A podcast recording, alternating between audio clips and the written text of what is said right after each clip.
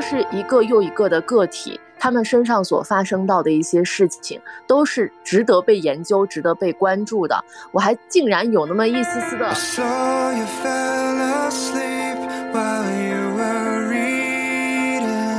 当时的皮博呢，就非常镇定的说：“哇，开这么多灯，造成了好大的光污染啊！”我当时很震惊，听完你讲这句话。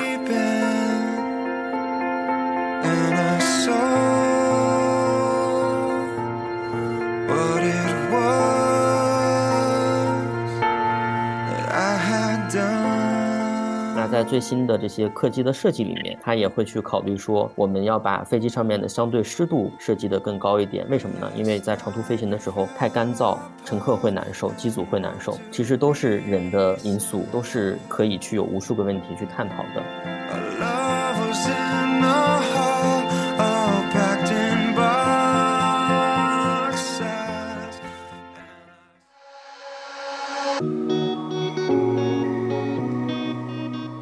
欢迎来到机长之家，这里是虚拟出租屋里的隔空对谈，这里是相隔千里的姐妹云聊天。我是爱静，坐标兰州；我是萌萌，我在北京。我们的节目呢，今天已经是第三十一期了。嗯，其实每期在和萌萌讨论一些选题的时候，我们也有的时候会有一些纠结呀，或者说也会有一些枯竭，说哎，我们下期聊什么呢？然后我就发现。最近其实大家会给我们贡献的一些话题内容，还是我们很感兴趣去聊的。比如也有一些朋友说到什么，呃，职场的一些心态呀，包括时间管理呀，我觉得这些都可以安排上。还有一个小伙伴呢，其实给我们也在评论区当中说，你们可不可以聊一聊什么？我觉得我看到那个留言的时候，我觉得好看得起我们那个话题，我们俩怎么聊啊？我们俩好像都不太懂哎。对，有一位听众在我们的评论区里面留言说，你们俩聊一聊《长空之王》，因为刚好留言的时候呢，是这部电影刚刚上线的时候，我还跟艾静说，我说你要不要去看这部电影啊？因为有听众想让我们聊一聊。当时是电影大爆发的时候，很多电影都在，所以呢，艾静还专门去看了一下这部电影。但是这个电影呢，说实在和我们的生活离得有一点远。嗯，是。就为什么这个电影它的话题度呃会比较的高一些？也确实是它是一个比较有泪点的一个电影，然后又比较的燃。王一博在这个里面呢，他就扮演了一个新一代的国家的一个试飞员，胡军扮演的这个张挺呢，就是他们的一个大队长。他们主要的这个过程呢，其实就是在参与呃中国最新式、最尖端战斗机的一些试飞工作，就是有点像。比较残酷的，像这种人体试验品一样，因为飞机造出来之后，他们就得去飞，飞好了之后呢，才能够让前线的飞行员们真正的去投入到这个工作当中呀，或者是一线呀，这个这个过程。王一博扮演的那个飞行员，他也经历了一些内心的挣扎，就是他本来是想说要做那种特别一流的飞行员的，但是他最后呢，也是投入这种各种各样的一些研究，然后变成了这种试飞员。在这个过程当中，就也有人牺牲嘛，就让人觉得说还挺难受的，就是他们那种工作。我和他们这种牺牲和奉献，包括我觉得每一次他们在坐上那个飞机要出征的那一刻，真的就是生死未卜的那种状态。而且我发现很多人其实他对于这个领域都是有一些好奇的。那天看到那个听众在说的时候，我在想说，哎，是想让我们聊电影呢，还是想让我们聊航空呢？聊电影的话，我和萌萌好像也不是特别的电影爱好者；聊航空的话。我们只能请嘉宾了，对，而且昨天还发生了一件大事儿，是我们头版头条，在五月二十八号的时候呢，由国产大飞机 C 九幺九直飞的中国东方航空 MU 九幺九幺航班，从上海虹桥机场起飞，在北京首都机场平稳降落。这个意味着什么呢？咱们中国大飞机的空中体验正式进入到了广大消费者。其实看到这条新闻的时候啊，我们跟大家一样，都是觉得哇，这个大飞机我们。每天都在做，但是我们国产大飞机真正完成了商业航班的首飞，确实是前所未有。因为我们家啊，就是从我姥姥姥爷一直到我的父母，都是在航空领域工作的，他们对于这条新闻呢是无比之激动。呃，我大概能理解他们的那个感受，就是我们所有他们经手的一些飞机，战斗机也好，或者是一些民航飞机也好，其实都是国外产的。那咱们国内产的这个 C 九幺九，终于可以遨游在咱们祖国的蓝天上的时候，那个感情是不太一样的。但是还是觉得好像我们对于这个行业啊不是很清楚。所以呢，今天在我们的节目当中，我们邀请了一位这个行业的专家来跟大家一起聊一聊啊，在这个航空领域还有很多国内的空白。基于国内的这个空白，就引起了我们极大的好奇心。而且我们今天这位嘉宾呢，是我们机长之家的第一位男嘉宾，哎。因为我知道萌萌她爸妈的一些工作的经历，其实对这块呢是比较了解的。但是有一次她跟我讲说，她说你知道我有一个好闺蜜，然后她在国外研究的一个行业，在国内基本上是属于空白的，又跟这个航空相关，跟航空安全相关。所以我们说，哎，刚好是一个契机，能够把我们专家拉来，然后提升一下我们节目的逼格，也给大家一些真正的干货嘛。因为平时都是我们俩在聊一些这个故事，所以我们这期我觉得是比较有含金量的。所以接下来，让我们掌声有请皮皮皮博士，欢迎皮博。Hello，大家好，我是皮皮，现在坐标悉尼。我是正儿八经听着二位女主播节目长大的人。天哪，我刚想说，不要说听着我们节目长大吧？我可是正儿八经听过的啊！以前在兰州这个干交广，二位女主播陪我度过了很长的时光。哎呀，还说起来有点荣幸了，真的是。我现在是在新南威尔士大学人因方向的一名在读博士生。这个说到人因，我们就已经要 反应半天了。人因是啥？人因呢？人因是人为因素吗？呃，它以前叫做人为因素，但是因为现在随着这个研究的增长，我们觉得人为因素这样翻译的话，可能有一些不太好的暗示。所以现在最新国内的翻译应该叫“人的因素”比较准确一些。那我想跟二位有一个互动，我先来问你们两个问题：如果你们现在眼前有一个红色的按钮，有一个绿色的按钮，你们会觉得哪一个颜色的按钮它代表的是 OK，它代表的是确认？那肯定是绿色啊，绿色吧？嗯，红色应该是停止吧？对。那比如说，我来说一串数字，二位帮我复述一下。那听好了，第一组一五三一五三，嗯。第二组二四五六五二四五六五。好，那再来听第三组五六八九零一二四五六七一一二。你你再说一遍，我看你能不能说成一样的。你们还记得住吗？我刚了啊啥那么长？不记得。刚才这个例子就是给大家一个比较直观的感受，这个其实是建立在我们的短时记忆上面的。大家的记忆分为瞬时记忆、工作记忆和长时间记忆。那长时间记忆就比如说我们在很长一段时间以后都一直记得的东西，比如说我到现在还记得杨门门之前上高中的时候最早是在十三班，那这个信息就是储存在我的长时记忆里的。那瞬时记忆可能就是我们大家平时。就是转瞬即逝的一些东西，比如说你坐在公交车上面，啪，一棵树过去了，然后你就知道，哎，一棵树过去了。但是你过一两分钟，可能不太记得说是那个树上面有什么，或者那个树上面有什么明显的特征。然后工作记忆呢，就是我们会储存在我们大脑里面稍微有有一段时间的这些信息，比如说我刚才让大家复述的这个数据组。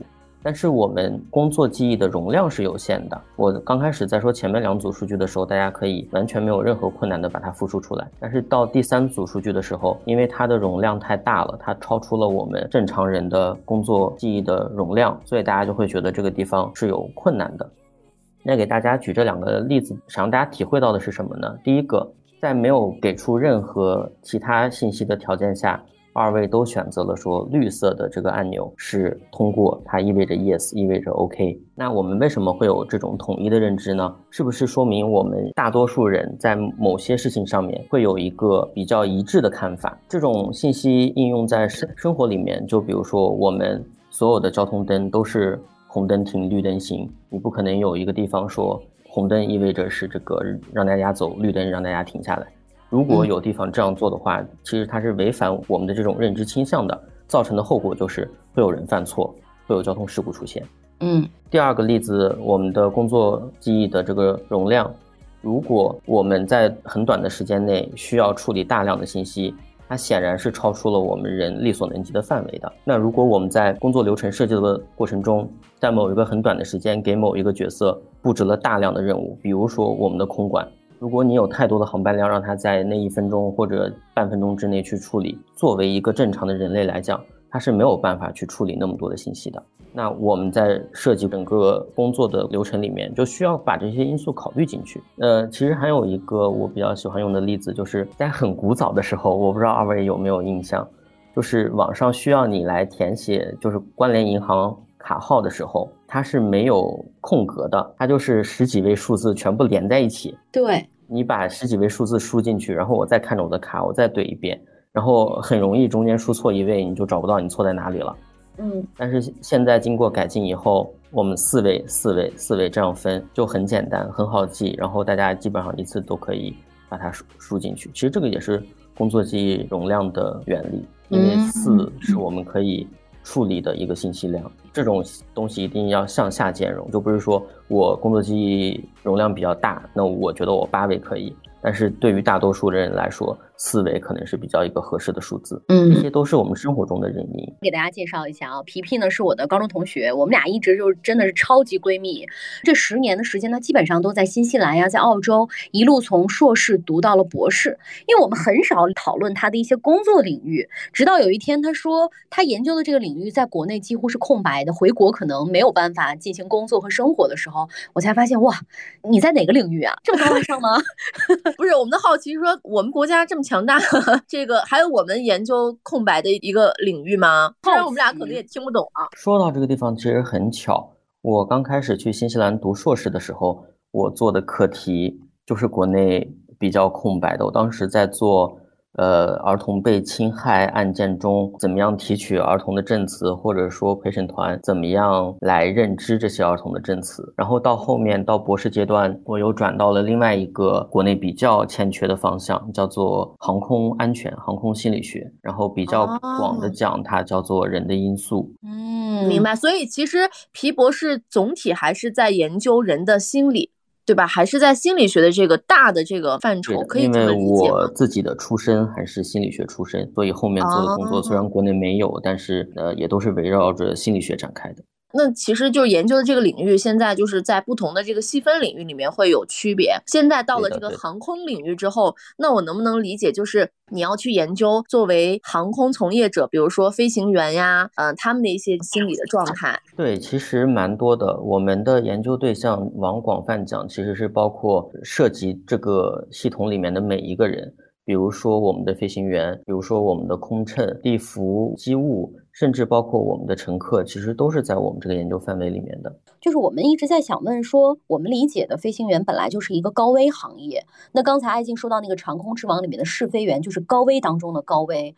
人基本上都是相通的嘛，在遇到很可怕事情的时候，可能都会有下意识的一些反应。所以你研究的这个人因，是不是指的是说，啊，我可能人在一种极端的情况之下，还该如何控制自己的行为呢？呃，我觉得你有一部分说的是对的，就是我们人面对一些极端的情况，我们可能会做出一些同样的本能反应，但是我们也不可以否认，可能有个别的个体，他们在面对这些危难时刻的时候，他们可能会。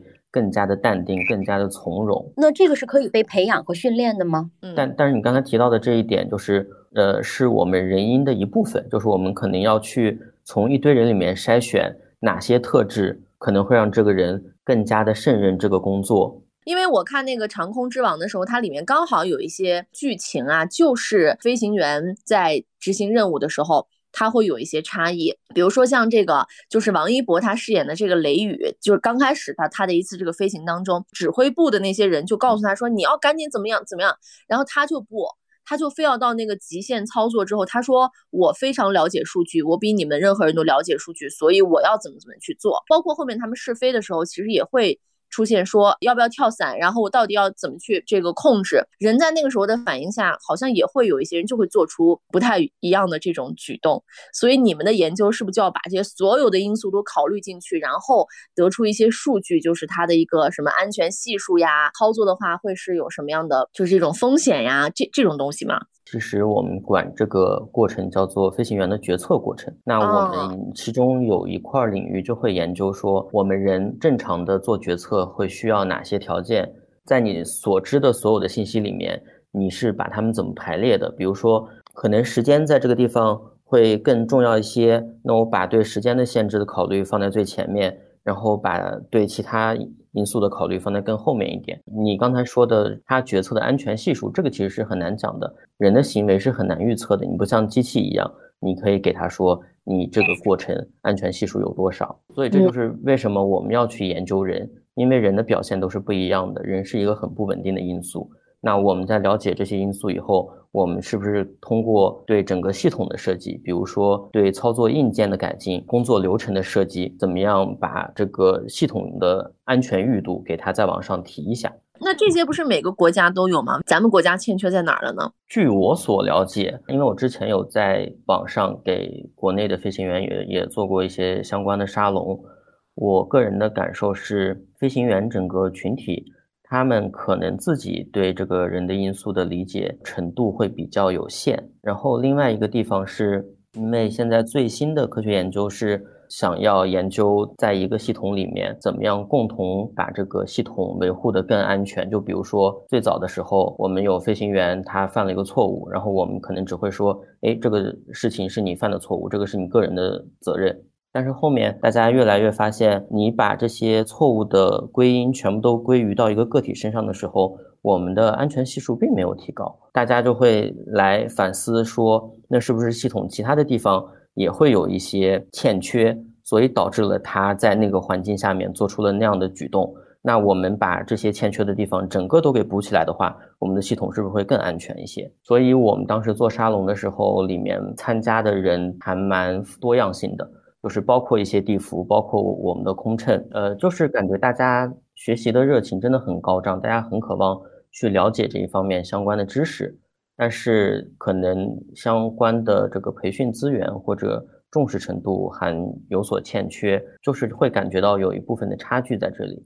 然后另外一个方面，可能是因为，呃，安全管理其实是一个很依赖于上层决策的东西。呃，如果从上往下，我们的政策或者法律法规在有一些地方现在还没有给到足够支撑的话，大家对这一块的认识和。重视程度其实还是不太够的。其实我们有时候经常在说我们的一些技术壁垒啊，就是为什么国内和某一些发达的这种国家在技术壁垒上还是有很大的差异。我们被这样的概念所灌输的时候，你会觉得可能就是一些核心技术、科技、科学等等的差异。但是我跟皮博聊完之后，我最深的一个感受是，除了科技这种硬性的硬件之外啊，更重要的是对于人的研究。呃，就是因为我也了解到国内的一些研究嘛，对于人的心理可能还是处在一个比较表面的，比如说我们经常会聊什么职场啊、男女啊，他对于这种细分领域细分的没有像国外那么细。就是我我我我竟然我今天才知道，你硕士竟然是研究这个儿童性侵的耶。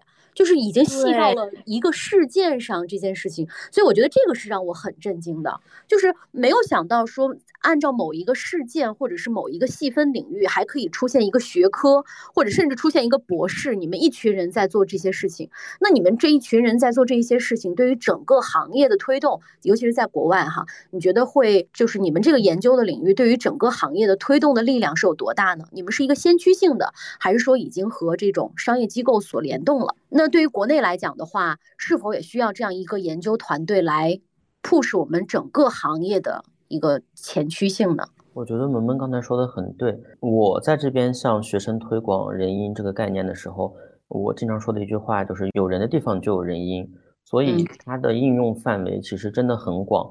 然后你如果细分下来到某一个领域的话，它真的有学不完的东西，有就是有无尽的探索的方向。比如说，我讲的再广一点，就航空领域来说，你只是看飞行员，因为呃，之前这个方向的研究会比较多，集中于在飞行员身上，是因为大家都知道培养一个飞行员很贵，所以我们要去研究怎么样可以让他们表现得更好，怎么样可以更好的保护他们。单从飞行员来说，你从飞行员的筛选，跟我前面说的一样，哪些特质可能会暗示这个人将来更好的成为一个飞行员，这个里面就有很多东西需要研究。然后有一些文化差异，比如说中国的飞行员在哪个方面会更好的让他们今后去工作，或者说是他们在驻外培训的时候表现得更好，他们融入到整个全球化的飞行中的时候，哪些能力需要给他们培养？筛选完了以后，刚才提到的培养，我们在整个培养的过程中，我们需要遵循一套什么样的方法？这个里面就可以细到什么程度呢？这个里面可以细到，比如说我们在学飞的阶段，你的指导员。给飞行学员提供反馈的这个腔调，它会不会影响到这个飞行学员接下来的学习行为？比如说他出错的时候，我给他一个比较肯定的腔调，或者说给他一个责怪的腔调，或者我只是平平淡淡的跟他说你这个地方做错了。那这种不同的腔调会对他的学习行为产生什么样的影响？那培训完了以后，他进入到工作里面，那他学飞的时候，他是一个人在在天上飞，他不需要跟大家合作。但是他进入航空公司以后，他需要跟机长、跟其他驾驶室内的人员一起沟通。那这个沟通过程中，一般人会面临什么样的问题？一般会有什么样的规律？驾驶舱跟乘务组之间的沟通，那这个任务要怎么安排？有哪些信息需要交流？其实都是我们领域的研究的课题。然后再到工作的时候，比如说你在天上，人长时间在噪音环境下，行为会会被怎么影响？我们为什么要把？客机设计的更安静，就是因为噪音它其实是对人表现的一个影响源。然后像我们刚才提到了我们 C 九幺九，那在最新的这些客机的设计里面，包括空客的三五零，它也会去考虑说，我们要把飞机上面的相对湿度设计的更高一点。为什么呢？因为在长途飞行的时候，湿度太低、太干燥。乘客会难受，机组会难受，这些其实都是人的因素，都是可以去有无数个问题去探讨的啊！哎，我没想到这么夸张啊，就已经细到说腔调的问题了。那如果人因从航空领域能够研究明白的话，我我觉得可以延伸到很多领域里。那你做的这件事情不仅仅是放在航空业的。对，这个其实就很像我在研究儿童性侵的时候的这个相关的内容。就比如说你提问的时候用什么样的问题，用什么样的腔调，用什么样的方法来去接触这个儿童，都是相通的。然后也像你说的，不止在航空领域，因为人因这个发展最早是始于航空领域，它的历史是从航空界先出来的，但是现在在国外被应用的很广泛。比如说我们医疗界，我相信大家都看过一些那个网上国内考护士资格证，大家管那个叫表演课，不知道有没有看过？就那什么五十一床李叔叔 那个，对吧？大家可能会觉得怎么会有那么一套流程？但是它背后的原因是因为给病人用错药，这是很常见的在医疗领域人会犯的错。其实它就是人因的一部分。正是因为我们观察到这些错误。我们反过来在设计这个流程的时候，我们需要操作的这个人来通过一套特定的流程，反复的核对所有的信息，来避免这些失误的发生。给人整不会了，没想到 这些如果要是都细分下来的话，我听起来啊，会是一个很大的改观。就是人和人之间依赖的原来，比如说是情绪、是经验，但你现在其实依靠的是一套很严谨的方法论。就如果我们能在你这个这一套研究的成果当中去交流，或者说去进行安全操作的话，可能会提升某些成果。对，情绪和经验其实也是人因的一部分，因为它也是人的特质。像在澳洲，我们刚开始有疫情的时候，大家不是都开始居家办公嘛？然后当时参加了一个会，他们反应可以快到什么程度呢？就是大家可能刚开始居家办公有一两个月，然后我们那个会就开始讨论。说，作为管理者来说，居家办公给大家的这个工作方式上面带来了什么影响？居家办公跟去办公室办公有什么区别？大家会有什么样的感受？然后也有很多研究，其实是在做居家期间大家情绪的这个变化。然后我新西兰的那个师姐就做了一份，就是呃，可能在居家的前三个月还是六个月的时间里，大家的情绪是实际上是有积极的变化的。大家在家待着会。觉得嗯，我在家待得很开心，但是到了六个月以后，大家的情绪就开始向下走了。嗯，然后也包括在航空领域，像在澳洲 Qantas，因为在 lockdown 的期间，就是在封锁期间，飞行员没有飞机可以飞嘛，大家都在家，然后他们就开始关注所有飞行员的这个情绪问题，给大家出了一套相关的这个情绪培养的资料。然后这个资料其实是很简单的一些问题，就比如说你可以用什么词来形容你的情绪，先让大家去觉知，去用心感受，说我现在的情绪状态是什么样的，可能这样会帮助大家在发现自己觉得心情不是很好的时候，去主动的采取一些措施，说我可能需要去运动一下，来调节一下我的情绪。就这些方方面面，其实都是人的因素。嗯，那你们会去研究或者是介入飞行员的家属啊，这些会会去关注吗？因为我感觉好像多那个飞行员的家属也因为他们的这种从业呀什么的，会和其他人有一些不一样的这种呃心理啊，或者这种担忧也好呀。我感觉家人的跟他们之间的这种互动也好像很重要。对他们的这种亲属关系，的确是也是影响飞行安全的一个因素。因为之前就有这种呃案例嘛，就是可能跟家里夫妻关系可能不太好，从而影响到飞行员的这个心理健康。然后他就做了一些这个不太好的事情，但是相关的研究其实蛮少的，因为像这种呃需要涉及到飞行员包括其他家属的，在国外的话，你伦理审查或者一些其他的相关规定，你去获取一些数据的这个范围还是蛮有限的。皮博最早在本科的时候呢，学的就是呃应用心理学，所以呢，他可能一系列都在研究这个大的范围。我是想问的是，其实你在国内啊，尤其在兰州是做公务员的，当时应该是在街道上，你是什么样的契机会 想说，对他街道办的，跨度很大啊？你是什么样的契机会想说要研究这个领域呢？还是说对心理学就特别有这种呃想去研究它的欲望，特别热爱它？我觉得当时在兰州。参加那个工作是有当时一定的局限性的，因为门门也知道，当时本科刚毕业的时候有一些不可抗力的因素，嗯，导致我哪里也去不了。可能在当下找一个离家近一点的地方，想着做一些任务不是很重的工作，可能对我当时是一个比较好的选择。那在工作了一段时间以后，其实我遇到的同事都很好，没有像我刚开始想的体制内。可能会有很多的个纷纷扰扰啊，或者这个勾心斗角之类的。呃，我当时的这个办公室环境也蛮不错的，但是在在干了一段时间以后。就总觉得这个想要出去上学的这个愿望需要被实现一下，嗯，然后就开始自己呃准备雅思，然后来准备材料，然后后面拿到 offer 我就直接又去了。其实我的好奇点是，就刚才皮博士说他的研究呃性侵的这个证词引导的时候，我觉得哇，好细致啊，就是。我们在了解这些事情的时候，都是一个特别宽泛的一个概念，一一个社会的这种内容。但是他们的研究就做的这么的细，然后呢又跨到这个航空心理，那这一步是你自己去选择的吗？你为什么跨度这么大？因为我觉得你去做那个儿童的那个，也感觉很棒，很有价值。哎，对，那个很有价值，那个很有意思。有兴趣的话可以单开一起。哦，真的是啊，对。国内在这个方面有发展的机会或者是什么？我觉得国内在这一方面发展的机会蛮多的。呃，像我们刚才说的，国内在在这一块是空白。我觉得这个空白要看怎么定义。就是国内还是有一部分人在做相关的课题，在做相关的研究。